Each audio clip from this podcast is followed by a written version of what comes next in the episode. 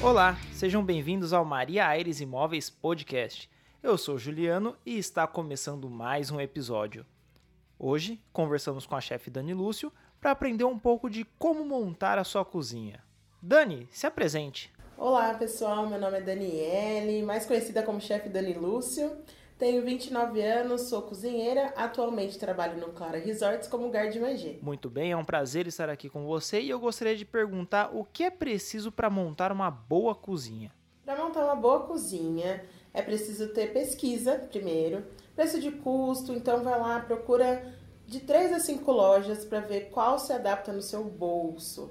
Produtos de qualidade existem sim, produtos baratos existem sim, mas dá para linkar os dois. Para cozinhar algo novo, né, diferente, é preciso ter muitos equipamentos ou eu consigo me virar com o básico? É possível fazer com o básico. Inclusive eu trouxe um arsenal bem legal para vocês terem em casa para cozinhar tranquilo no final de semana, para a família, para os amigos. Primeiro aqui nós temos uma peneira, sido bem basiquinho, um ralador, que também temos esse tipo aqui, temos aquele grandão para ter mais de um corte, um pão duro para nós mexermos, fouet ou batedor para bater clara, gema, uma pinça, caso você queira fazer uma gracinha com os amigos e colocar aquela folhinha no prato, uma faca.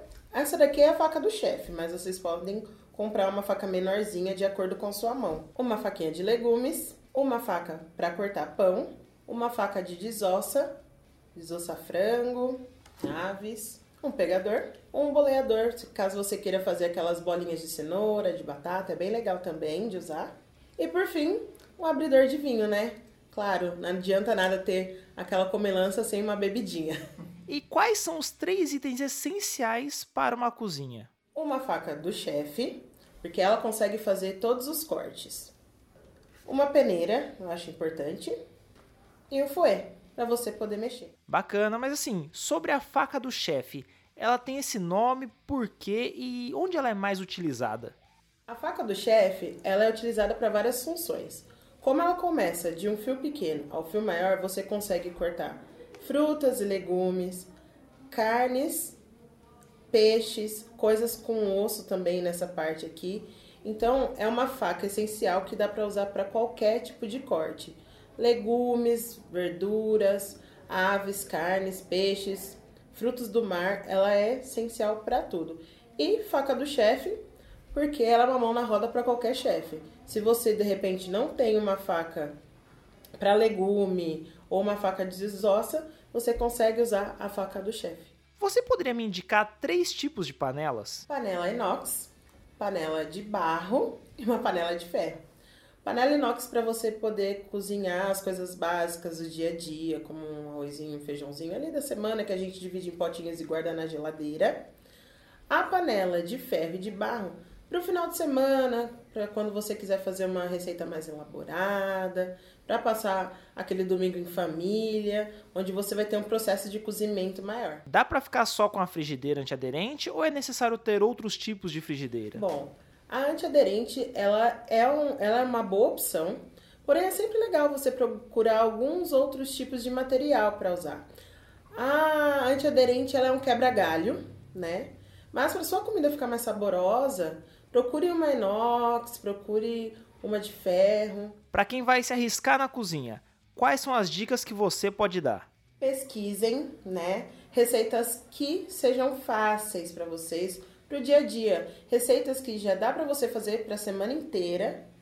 E se você quiser arriscar alguma coisa um pouquinho mais difícil, um pouquinho mais elaborada, faça no final de semana onde você tem um tempo maior. Quais programas de culinária você indica? Olha, canais de TV que são bem legais e passam dicas maravilhosas.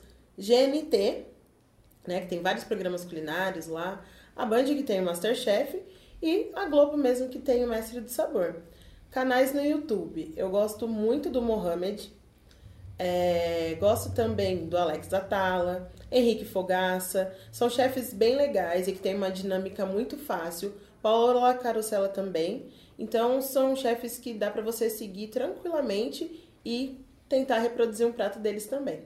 E sobre cabos de facas, eles são diferentes? Qual é o melhor? O que você recomenda? É importante a gente sempre se preocupar em relação à contaminação, né? Hoje em dia, as facas elas são feitas de inox, que ela para você poder lavar é melhor, ela seca mais rápido. Quando a gente utiliza aqueles cabos de madeira, é, a bactéria ela impregna, o que acaba gerando fungos, aquele bolor, então não é legal usar. Dê preferência para facas que tenham cabo inox ou ferro. E como sempre, deixo aberto um espaço para o seu recado final. Queria agradecer o convite aqui do pessoal da imobiliária Maria Aires e queria deixar um recadinho para vocês. Se vocês têm dúvidas de qualquer receita, vão lá no meu Instagram, chama no direct, que a gente sempre tenta ajudar vocês. E é isso. E aí, gostou desse episódio? Então assine o feed, siga Maria Aires Imóveis nas redes sociais e fique por dentro de tudo. Até o próximo episódio.